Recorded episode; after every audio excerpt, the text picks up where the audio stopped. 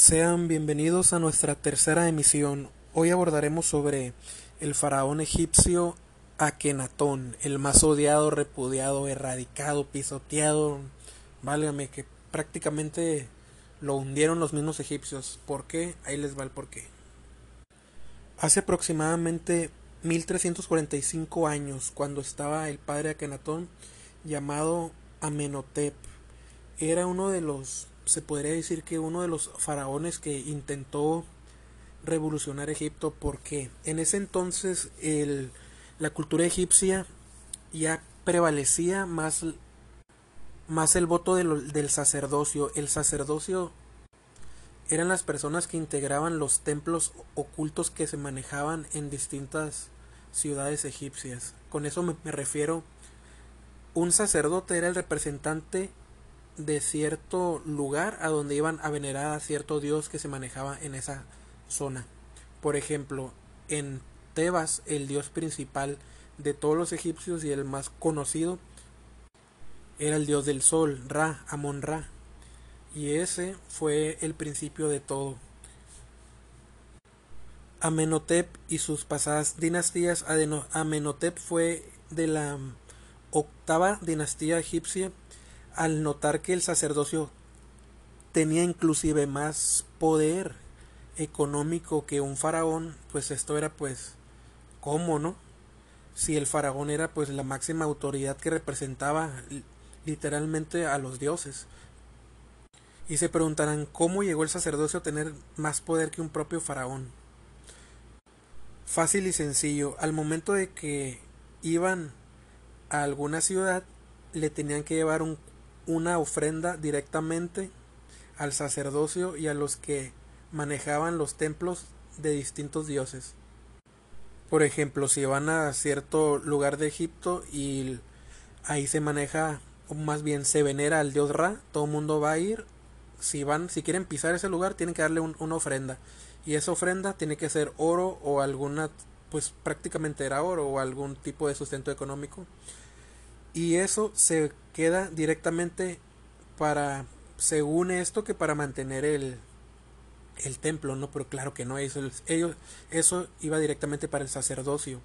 Y llegó a haber tanto llegó a tener tanta influencia el sacerdocio que llegó a tener hasta cierto poder se podría decir que superaba al faraón a tal grado que el faraón tenía que consultar al sacerdocio para poder hacer algo.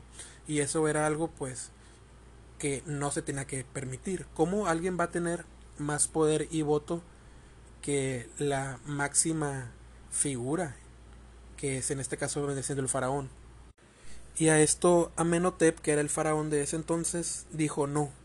Intentó revolucionar varias veces, intentó tumbar el imperio porque ya era un imperio el que habían construido todo el sacerdocio.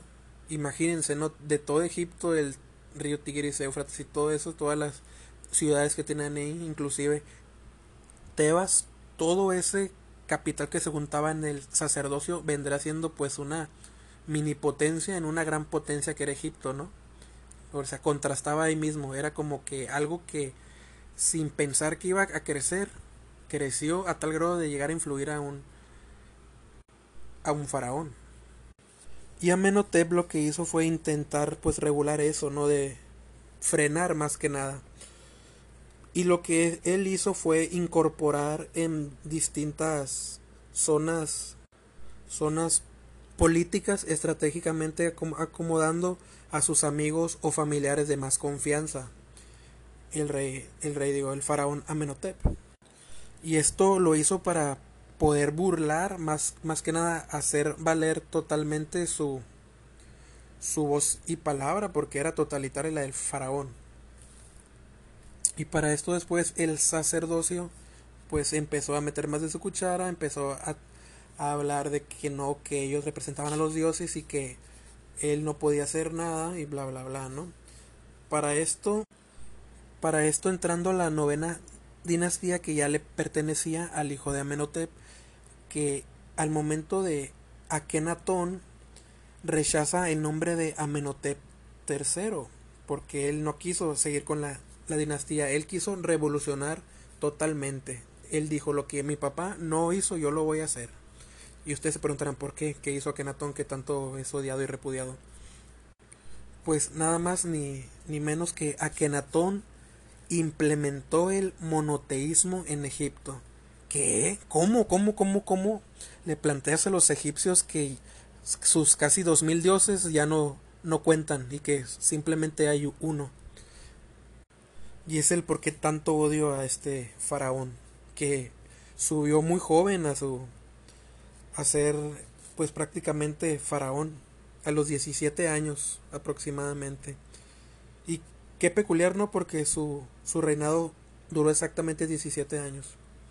Cuando este joven Akenatón toma el, el reinado de, de Tebas y de Egipto, revoluciona todo por completo. Llega imponiendo, a tal grado de que dijo no, todos van a ser iguales, hay que tener una equidad y todos se quedaron, más bien el sacerdocio se quedó que, ¿cómo que me vas a comparar con pues con un obrero, con un comerciante, incluso hasta con los los mismos esclavos, ¿no? Que lo que Akenatón hizo fue dar igualdad. Y pues obviamente que esto no les iba a gustar ni a favorecer al sacerdocio que pues prácticamente ya se coleaba con los faraones y opinaban de más.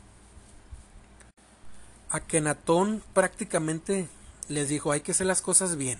Ustedes son por debajo de, de, pues, de nosotros los faraones. ¿Cómo es posible que, que ustedes hagan lo que quieran simplemente porque tienen oro y ofrendas pero de las que le da el pueblo? Y es para el pueblo, no para su beneficio propio, ¿no?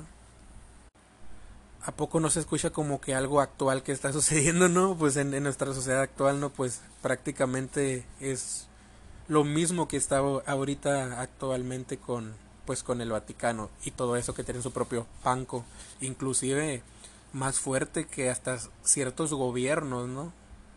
Pues haz de cuenta que esos fueron los, los orígenes de toda esa distorsión. Y Akenatón cuando entra a reinar dice, vamos a hacerlo todo transparente tal cual. Antes en el antiguo Egipto eh, se plasmaban, se plasmaban en, rocas sus batallas, pero siempre ponían pues sus triunfos, ¿no? Obviamente que no, no iban a poner sus derrotas o sus muertes. Y lo que hizo Akenatón dijo, no, me quitan todo eso y ponen lo que en realidad pasó. Entonces quedaron que...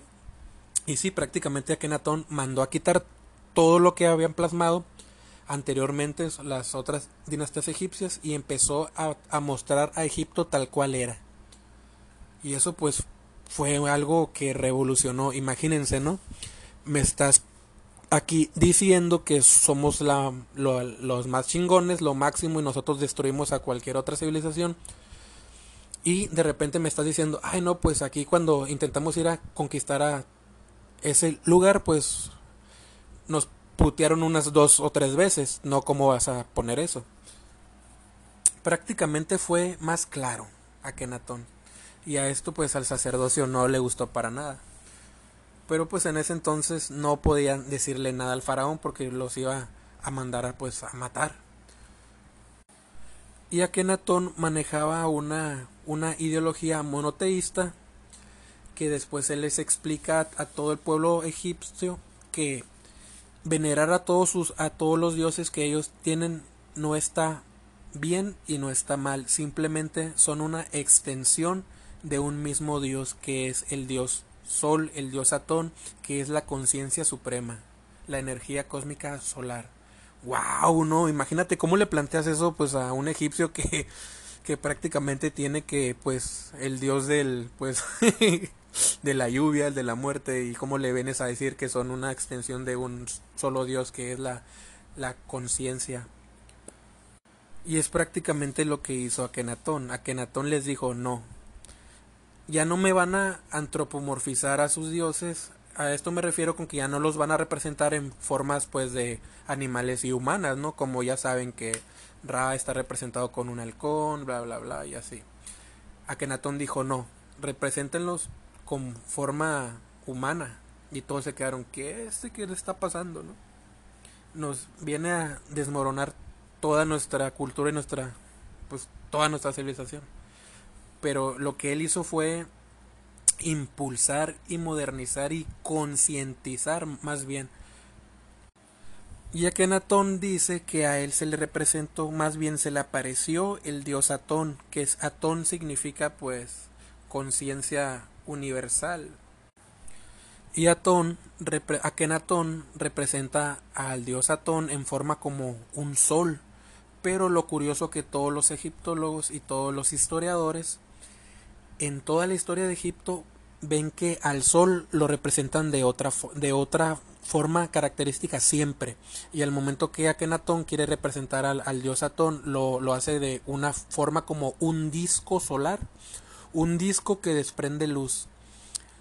Y de ahí vienen las especulaciones de que prácticamente Akenatón a lo que estaba venerando realmente vendría siendo inclusive un espíritu conciencia o hasta se ha llegado a especular que era hasta una nave, ¿no? Esta forma cilíndrica tan peculiar. Y pues Akenatón entra con todo, a revolucionar, a tumbar las ideologías egoístas de todos. Aquí dijo, yo soy, yo soy el, el faraón que va a concientizar a todos. Y él, él siempre manejó una ideología pacifista, ¿eh? Los ejércitos les dijo, ya no más, ahora van a trabajar todos por igual. Qué chingón, ¿no? Porque puso como que una ideología unida, prácticamente unió más a Egipto, pero pues obviamente que por lógica a los que tenían cierta, cierto nivel mayor que otras personas pues no les iba a gustar, ¿no? Como que me estás tratando por igual que, que a este que es un esclavo y yo pues soy alguien más alto, pues no. Eso fue más bien causó un, un revuelo social, un conflicto que prácticamente le agarraron odio por obvias razones, ¿no? Pues el sacerdocio, la gente rica y todos los, los de ahí, pues lo empezaron a repudiar, incluso hasta conspirar para matarlo, pues obviamente, ¿no? Lo peculiar que también hizo Akenatón fue que, esto sí hasta da risa, ¿no? Implementó que en todas las casas de Egipto les quitaran el techo. Y todo que es que, pues, ¿qué pedo con este güey? ¿Cómo que me está quitando el, techo? ¿Qué chingados? Pues supuestamente Akenatón decía que para cuando saliera el sol era la gracia del dios Atón y que los iba a bendecir con sus rayos, ¿no? Pues prácticamente les quitó el techo a todos los de Egipto, ¿no? Para que, no sé si para que se levantaran temprano con el pinche sol, ¿no? Pero era como que para que los bendijera Atón. Imagínense esto, ¿no? Imagínense si, esto hubiera sucedido en, nuestra actualidad, ¿no? No, pues que se declara que te tienes que quitar el techo de tu casa porque vas a recibir bendiciones de, de el mismísimo, ¿no? no, pues sí, se escucha un poco loco, pero pues es lo que está ahí, tal cual está escrito en la historia egipcia. Y aparte que Atón, Akenatón recibía, más bien se le aparecía el, el espíritu o la forma o la conciencia de, del dios este Atón y en una, una vez que a él se le, se le aparece le dice que tiene que empezar una mega ciudad completamente aislada de lugares que hayan tocado otras culturas. Y Akenatón decide marcharse 400 kilómetros hacia el este de Egipto y construye una mega ciudad. Que a la mega ciudad le pone Aquetatón, ¿no? Pues qué original, qué original, Aquetatón, Aquenatón. Dura aproximadamente cinco años en construir una ciudad tan chingona, enorme, con unos templos, bueno, un templo en específico para el dios Atón, magnífico, lleno de puro oro y todo eran todas las casas estaban idénticas, ninguna, ninguno iba a tener más ni menos que los otros. Por ese lado se me hace súper bien, ¿no? Simplemente van a venerar un dios monoteísta y ustedes van a tener todo por igual. Qué chingón, ¿no? Pues obviamente que a esto, que a eso no le pareció al sacerdocio ni a la, a la gente con influencias en Egipto. Duró cinco años en crear esa mega ciudad que estaba una chingonería. Y ahí se quedan viviendo aproximadamente unos 12 años. Y lo curioso es que Akenatón manejaba una, pues, ¿cómo se puede decir? Un, un nivel de conciencia más elevado para ese entonces. Él, él tenía la forma de, de ver la, la, vida y la realidad como que todos somos nuestros propios dioses y somos partes de una conciencia universal que él lo representó como Atón, el dios Atón, que prácticamente era la conciencia del multiverso. Y lo más curioso es que Atón decide, vamos a darle el conocimiento a todo el pueblo egipcio para que trasciendan como personas. Para eso él selecciona primero a ciertas personas a las que él ve que pues que van a, a seguir con esa ideología de, de Atón. Y en eso lo curioso y lo peculiar es que selecciona a 300 mujeres, 300 mujeres, ¿no? Para llevarlas a la inmortalidad de la conciencia. Y esas 300 mujeres duran 12 años en una escuela que él fundó para el despertar de su conciencia y de ahí las iba a llevar a la inmortalidad. Imagínense, ¿no? 12 años en una escuela. Wow, ¿no? Para eso Akenatón se casa con más ni menos que con Nefertiri. Obviamente saben quién es Nefertiti, Nefertiri, una de las, pues prácticamente las más hermosas egipcias. Y lo curioso es que en Egipto a las esposas de los faraones no las veían con el mismo, ¿cómo se puede decir? Con, las, con la misma monarquía que a un faraón, no. Y lo que hizo Akenatón fue dar por igual su poder tanto como él como faraón a su esposa Nefertiti. Y te quedas, wow, no, o sea que este dijo todo, todo vamos a hacer por igual hasta yo con mi esposa. Qué chingón, ¿no? Ahora sí que ahí sí manejaban la igualdad. Y con Nefertiti, Nefertiri, se habla y se especula que tuvieron aproximadamente de cuatro a seis hijos y tuvieron puras mujeres, puras niñas tuvo Akenatón y lo más curioso que lo más curioso es que los egipcios retratan a Atón porque como ya les les había les había recalcado que Atón dijo muéstrenos tal cual somos y los egipcios ok. Y cuando empiezan a descubrir retratos hechos en piedra, más bien tallados en piedra de Akenatón, Nefertiri y sus hijas, que creen? Tenía una forma peculiar, cráneo alargado, como en el anterior capítulo que les mencioné los cráneos de Paracas, de los sumerios, de los híbridos, exactamente los mismos cráneos, alargados. Y nada más a Akenatón, Nefertiri y sus hijos tenían los mismos cráneos alargados y unos ojos un poco avellan, ah, tipo avellana, o sea, un poco alargados y una como se puede decir que estaban delgados, pero tenían las muy anchas las piernas y las caderas un poco deformes. Imagínense lo que te quedas, güey, qué pedo con este, como que tiene el cráneo alargado. Y de ahí muchos egiptólogos especialistas actualmente especulan que esto, que Akenatón viene de un linaje anterior a lo, todos los faraones y a la cultura egipcia y que ya te estoy remontando a los sumerios, pues los asirios, los babilónicos, que como les confen, como les había dicho en el capítulo anterior, los sumerios dicen sus tablillas que venimos de los Anunnaki. Los Anunnakis pues son que cuando usaron su ADN para hacer hibridaciones salieron algunos con cráneos alargados, que eran pues los más con más conciencia y se dice y se especula que de ahí vienen los genes de Akenatón. Y también coinciden con los cráneos de Paracas, de Perú, Paracas, Perú, los que ya les había comentado también, que son cráneos alargados, que pues prácticamente hay hasta en China, en otras culturas, esos tipos de cráneos alargados, inclusive en los mayas, cráneos alargados. Y esto se dio a conocer hace poco, porque en ciertas culturas hay también como que eh, los mismos los mismos pueblos se ponían tablas con mantas mojadas para hacer presión en sus cráneos para que se largaran sus cráneos. Y todos se quedan y por qué hacían eso porque lo miraban y, y según ellos para ellos representaba la divinidad tener cráneos alargados. Y pues obviamente ya nos dimos cuenta por qué, ¿no? Porque era lo que representaba pues prácticamente a todos los dioses de las culturas. Y Akenatón y Nefertiti seleccionan pues a las 300 mujeres para llevarlas a la iluminación para que tengan un grado de conciencia más elevado.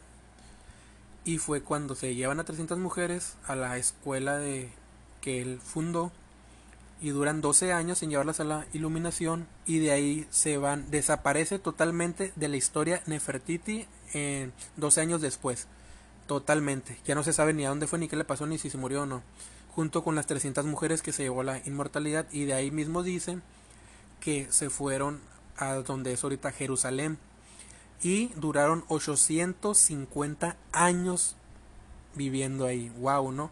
Y también se especula que el linaje que el que proviene Jesucristo, que viene de María y también se especula que María Magdalena vienen del linaje de las personas iluminadas que se fueron de Egipto. Wow, no te quedas, ¡ah, lo vergo! ¡Qué pedo! Y está chingón porque te quedas, wow, ¿no? Imagínate, pues prácticamente si tiene un poco de congruencia, ¿no? Porque te dice, pues si Jesús era alguien iluminado, por lógica alguien lo tuvo que haber instruido desde antes, pues su mamá, que venía prácticamente de ese mismo linaje de, de pues de personas con una conciencia más más abierta más que nada. Y al momento de que Nefertiti desaparece, ah, déjeme decirle qué significa Nefertiti porque su nombre está también como que te quedas, ¿qué pedo con el nombre? Nefertiti significa la bella que de ahí llegó. O sea, prácticamente la bella que ha llegado. Y prácticamente es un misterio porque no se sabe de dónde vino. En, en la historia egipcia no se sabe de dónde vino realmente Nefertiti. Simplemente cuando Akenatón llegó a su poder, pum, apareció ella. Y casualmente tenía un cráneo alargado, ¿no? Como él y como sus hijos, y eran los únicos de la cultura egipcia que tienen los cráneos alargados. Y Akenatón muere 17 años de que toma su reinado, bueno, más bien que se hace faraón en Egipto. Obviamente que se especula, se especula que lo asesinaron el mismo sacerdocio por, por lo mismo, ¿no? Que ya estaban pues hartos de que pues que pues estaban viviendo todos por igual y pues ellos no les no, les hizo mucha gracia y lo allí hicieron como un complot para asesinarlo. Y lo que es más interesante que hace poco, bueno, no hace poco, hace unos 20 o 15 años se descubren tres sarcófagos y uno era de Akenatón, que estaba su nombre abajo en oro destruido y decía Akenatón y un lado decía Abraham, Abraham, Moisés.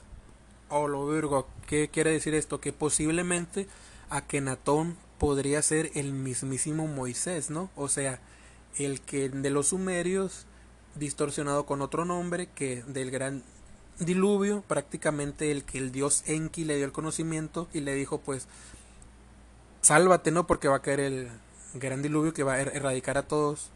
Y pues de ahí se especula que puede que sea descendiente de ahí mismo o que pues haya o que fuera él mismo. Y cuando encuentran ese sarcófago, encuentran la momia que dicen que es de Akenatón, eso dicen, pero ya cuando lo comprueban, ya está comprobado actualmente, la tocan y se deshace, se quedan, pues, ¿por qué no? Si las momias que son más viejas están perfectamente conservadas. Se dice que de ahí toman un fragmento de un hueso que estaba en ese sarcófago y le hacen un estudio de, de ADN y que creen que el ADN que proviene de ahí es el mismo que proviene pues del Medio Oriente y se familiariza con el del faraón Tutankamón y Tutankamón fue otro hijo de Akenatón, pero este ya fue por parte de otro matrimonio que este fue ahora sí que este sí fue con cráneo normal, no, no, no fue alargado. Y de ahí se dan cuenta que sí era Akenatón, porque tiene el mismo ADN que el mismo Tutankamón, pero lo curioso es que al momento de que hacen las pruebas de, ADN sale que tienen algún tipo de ADN que no es que no está registrado en todo el mundo y se dice que es de una especie extraterrestre, pero yo creo que no creo que sea algo extraterrestre, simplemente es de otro tipo de pues de raza humana que no está aún pues ahí, ¿no? En en el sistema ese. Y los historiadores denominan a esa raza como el Homo paracas, los que tienen los cráneos alargados. Qué interesante, ¿no? Imagínense, ¿no? Cráneos alargados, pues obviamente que provenían de otra, otro tipo de... Pues de ser vivo, vaya. Y lo curioso que cuando Akenatón muere, pues obviamente que los el sacerdotes, el sacerdocio destruyen todo por completo de lo que hay rastros de Akenatón, todo lo destruyen, sus estatuas, sus todo destruyen y su mega ciudad se la destruyeron toda y usaron los mismos recursos que estaban ahí para volver a reconstruir sus templos de todos los dioses que ya estaban previamente a que entrara Akenatón. Y cuando Akenatón muere, entra su hijo Tutankamón y Tutankamón prácticamente le tira tierra a su papá Akenatón, ¿no? que fue lo peor que le pasó a Egipto, fue como que una plaga que le pasó y se especula que él hizo eso prácticamente para volver a, ganar por, ahora sí que la simpatía del pueblo, ¿no? Dijo, voy a, a, decir que estoy odiando a mi papá, pues para que crean que estoy con ellos y para seguir el linaje, ¿no? De los Amenhotep y de Akenatón. Y prácticamente cuando Akenatón muere, pues ahora sí que la historia egipcia lo enterró hasta el más no poder. ¿Por qué? Pues por obvias razones. Intentó poner monoteísmo en una cultura pues que prácticamente tienen casi dos mil dioses y les iba a afectar al sacerdocio que ya tenía más influencias que casi el mismo faraón pues obviamente que no ¿qué les qué les ha parecido todo esto de Akenatón es, es muy muy muy interesante la verdad demasiado interesante porque todas las similitudes que tiene todo el hermetismo que manejaba más allá de los cráneos alargados, las ideologías que manejaba, un nivel de conciencia, ¿no? Que todos eran iguales y que nada más había que venerar a un solo Dios y ese Dios estaba en nosotros mismos, en sí mismos, que es nada más y nada menos que la conciencia. Wow, ¿no? Algo, una ideología muy elevada como para ese entonces, ¿no? Imagínate, ¿no? Que nos las quieran plantear actualmente, pues no. sí, nosotros actualmente, algunos no, no están pues tan despiertos para, para poder entender ese, esa, ese nivel de, de conciencia y de hermetismo, mucho menos en ese tiempo. ¿Y qué les ha parecido este capítulo? Lo vamos a dejar hasta aquí. ¿Qué les, qué les parece? Para el próximo capítulo o episodio ya me han recomendado de que hable de que, que de Lucifer, que del primer rebelde, que de, de dónde viene, que por qué, por qué hizo eso y todo me lo han sugerido y creo que vamos a abordar ese e, ese tema en el siguiente episodio. Vamos a hablar de pues de Lucifer. Vamos a ver. Hasta luego, que tengan un excelente día y espero que haya sido de su agrado.